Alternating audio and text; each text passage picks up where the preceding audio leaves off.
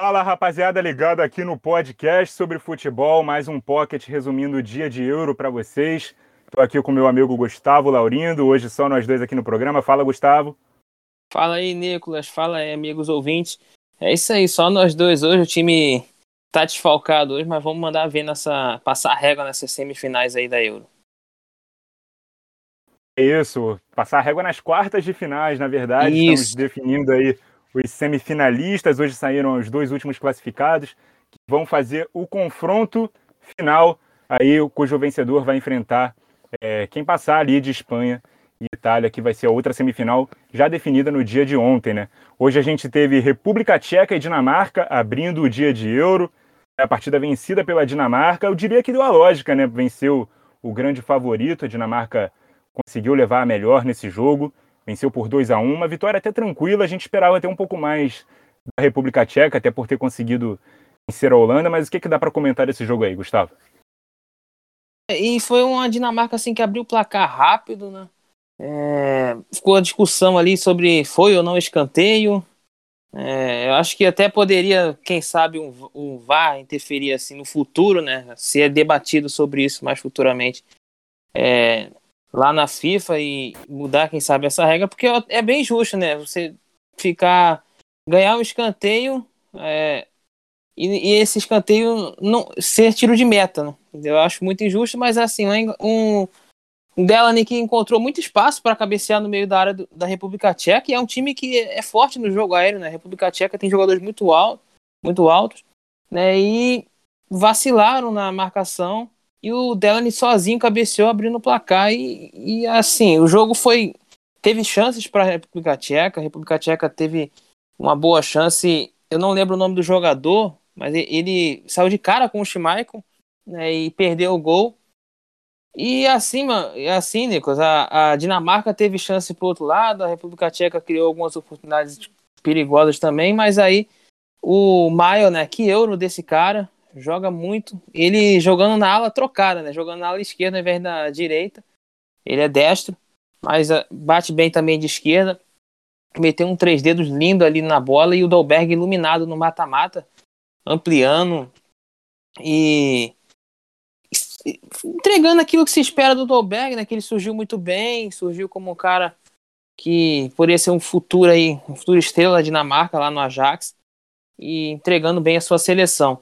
A República Tcheca até voltou colocando pressão no segundo tempo, é, tentando ir, ir por tudo ou nada mesmo, já que estava 2 a 0 contra. O Chique, iluminado também nessa Euro, diminuiu o placar, mas ficou por aí, né? A República Tcheca eliminada, fez uma campanha linda e a Dinamarca aí voltando.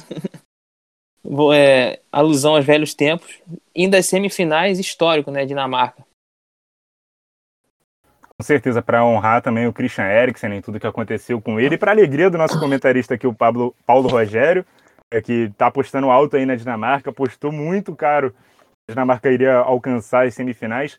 Isso quando a República Tcheca nem tinha passado da Holanda, ele já botava fé ali na Dinamarca, então deve estar tá muito alegre aí nosso companheiro Paulo Rogério, um abraço para ele. Falando aqui um pouco do jogo também, a República Tcheca até finalizou mais do que a Dinamarca, né? 16 finalizações contra 11, mas foi pouco assertiva.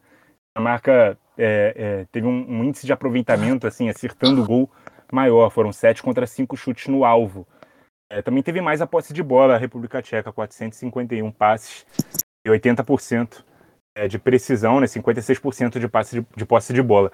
Mas enfim, falando do jogo, a Dinamarca abriu o placar até cedo com o Delaney, como o, o Gustavo falou, e o Dolberg ampliando ali no finalzinho do primeiro tempo, Patrick Schick que igualou o Cristiano Ronaldo na artilharia da Euro. Nenhum dos dois vai entrar em campo, né? Então não vai dar para um superar o outro.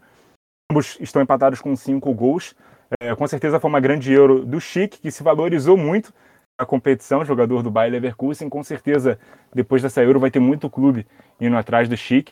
É, e acho que a República Tcheca alcançou o que tinha para alcançar, foi até onde deu. O adversário era acessível, porque não era um dos bichos papões da competição, mas ela tinha o papel de azarão hoje, né, Gustavo? Dinamarca era realmente mais forte e venceu melhor. O que, que você acha?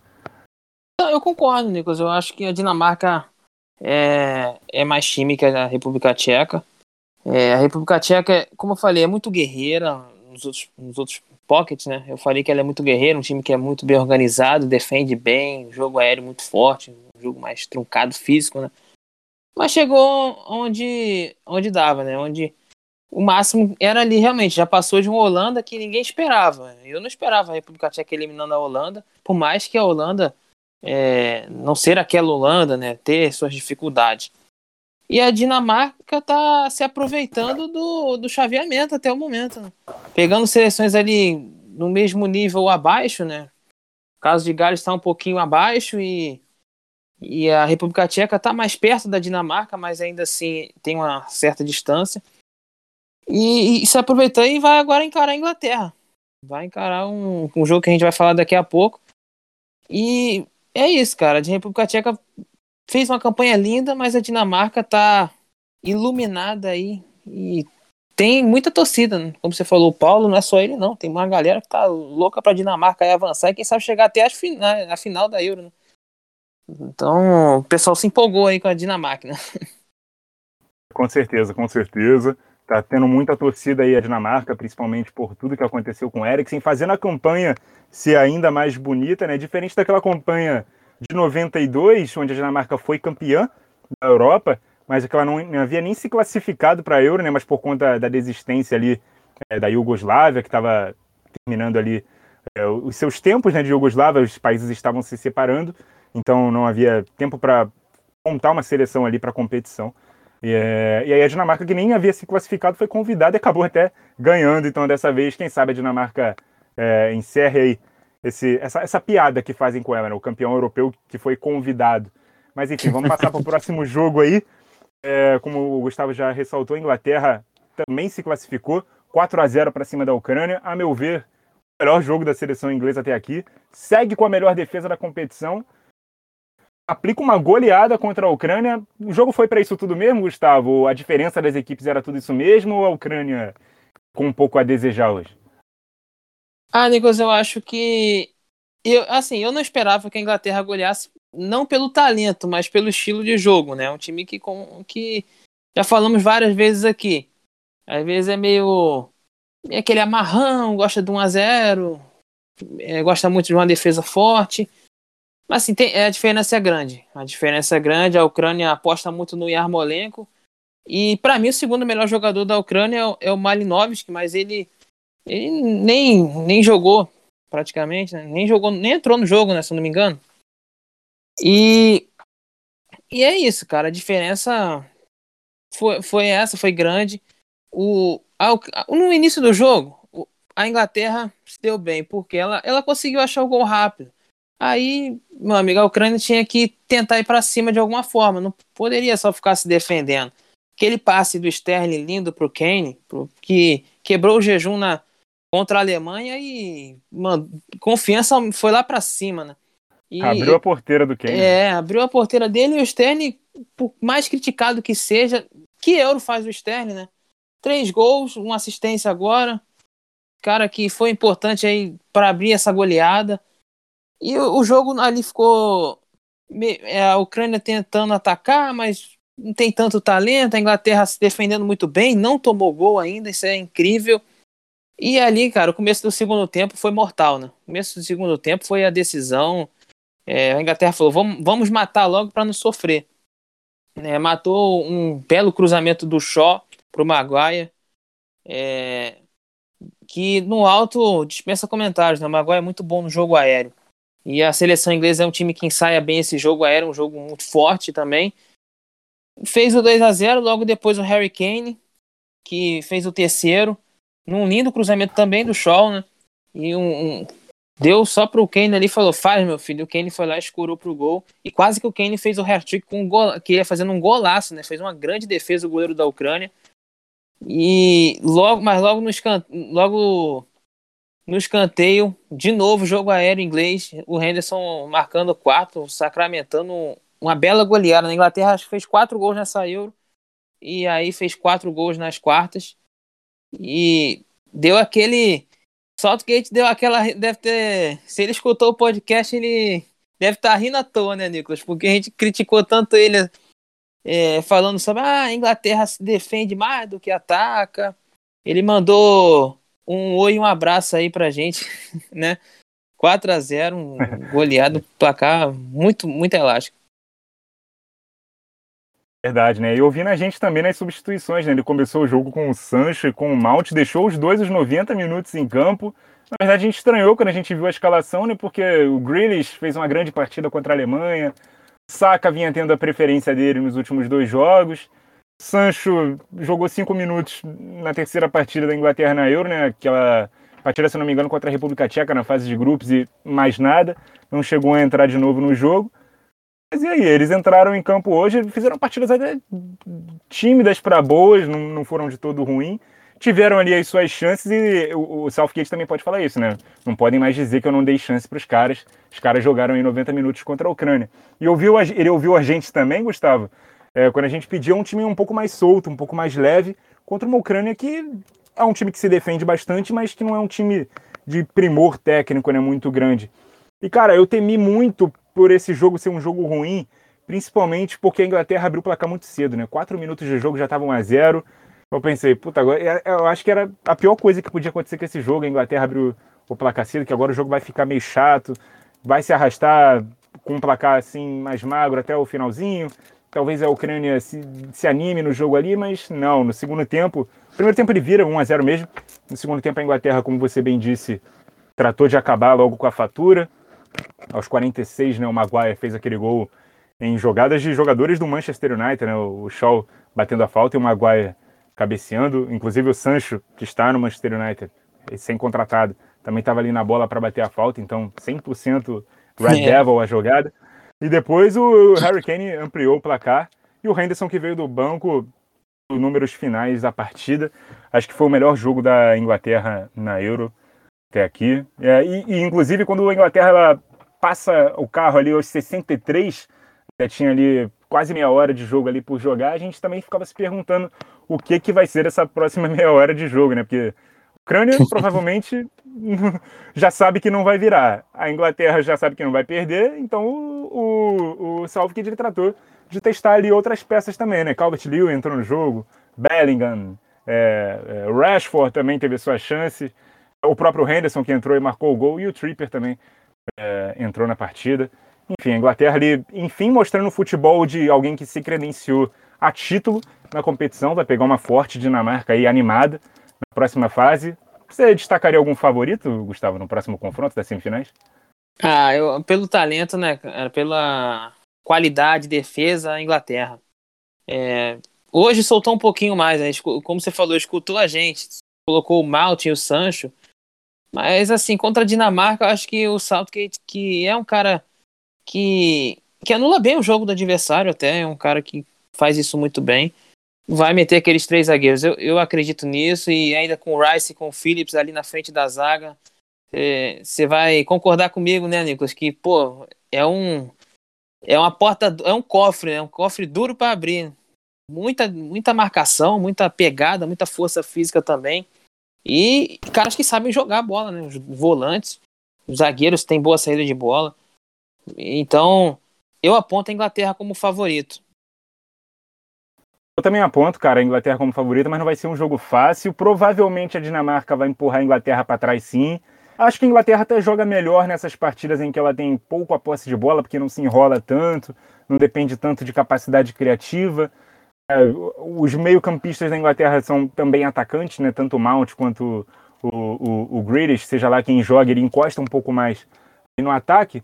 Então, jogando ali naquele 3-4-3, com dois alas, com três zagueiros, esses dois cães de guarda ali na frente da defesa, vai solidificar ainda mais esse time que não tomou gol e vai soltar, vai dar muita velocidade esses homens de frente. Vai espelhar meio que o esquema também da Dinamarca, que também joga desse, desse jeito. Então, com certeza o Southgate vai. Com certeza não, né? Mas a gente aposta que o Southgate vai montar essa linha de 5 novamente. Acho até que vai ser um acerto, mas tem que soltar ali as feras para jogar. Se não der liberdade para as feras jogarem, também vai ser difícil de abrir o cofre ali da Dinamarca, né? é. E, e, cara, eu acho que Southgate só tem uma dúvida nesse, nessas feras lá da frente, que Sterling, Sterling Kane deve ser titulares. E aí a questão é que se ele vai utilizar esses três zagueiros ou não, porque aí o Tripper jogaria na ala direita e, e sobraria o Malte poderia ir, ou ir para o lado e o Sterling ir para a direita, ou o Malte sair do time, até mesmo o Sancho. É, vamos ver como é que. Eu apostaria ficaria com o Sancho mesmo. Até porque o Sancho é um cara que cria muito, muita jogada, é um cara que tem o um drible, tem a capacidade também de finalizar bem. É um cara que eu, que eu gosto muito. E para esse jogo, se a Inglaterra for ficar atrás contra a Dinamarca, porque com certeza a Inglaterra vai falar, pô, Dinamarca, você, você não tem um ataque tão forte aí nessa Euro, então vamos tentar, tentar furar a defesa aí. Na frente ter Sterling, Sancho e Kane, que até porque o Sancho puxa o contra-ataque muito bem também.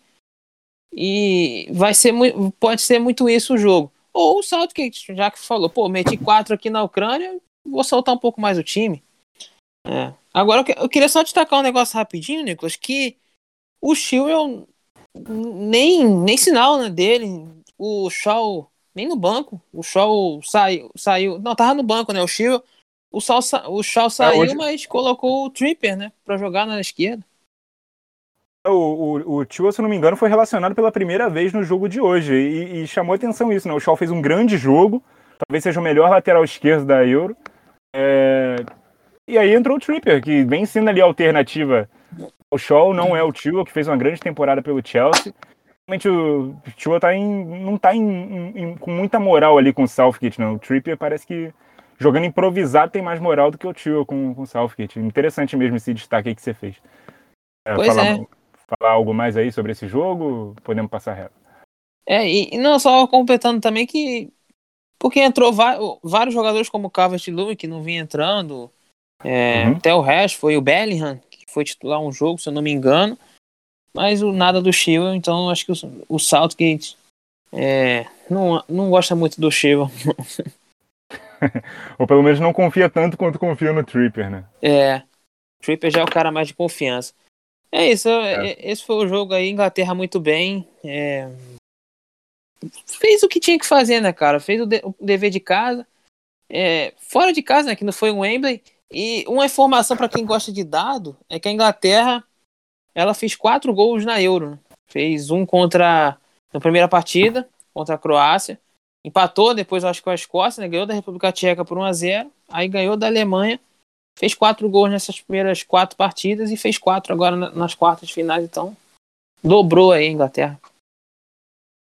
Dobrou o número de gols em um jogo só, pra gente ver também a força da Ucrânia e o papelão que fez a Suécia, né? Ser eliminada pela Ucrânia é, nas é. oitavas de final, quando era, quando era favorita. Mas é isso então, Gustavo. Só passando aqui os dias das datas né, e os horários das semifinais. Itália e Espanha se enfrentam terça-feira, dia 6 de julho, às 4 da tarde. No dia seguinte, quarta-feira, 7 de julho, também às 4 da tarde, Inglaterra e Dinamarca se enfrentam.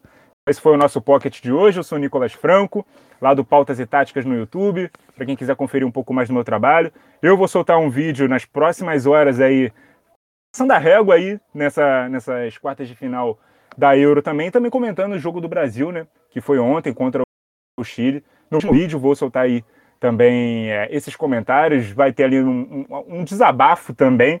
Então fica aí é, o convite para você quiser assistir esse vídeo, se gostar do que vê também, se inscrever, dar uma moral lá para o nosso projeto paralelo. É isso, Gustavo. Obrigado pela parceria de sempre aí. Pode deixar os seus contatos para a galera. E é isso. Até a próxima. É isso aí, Nicolas. É, e, é isso aí. Dá uma moral pro amigo lá, pro Nicolas, que tem conteúdo muito maneiro no canal lá do Pautas e Táticas. É, ótimo, ótimo, realmente, ótimas análises. Né? E é isso aí, valeu, Nicolas. É, eu vou deixar aqui o meu, o meu Twitter para quem, quem quiser, quem gosta de futebol e até outros esportes também, que eu falo muito sobre outros esportes. É, arroba Gus Laurindo, segue lá, pode interagir à vontade. E é isso, Nicolas. Obrigado aí pelo, pelo programa e tamo junto. Tamo junto. Valeu, rapaziada. Até a próxima.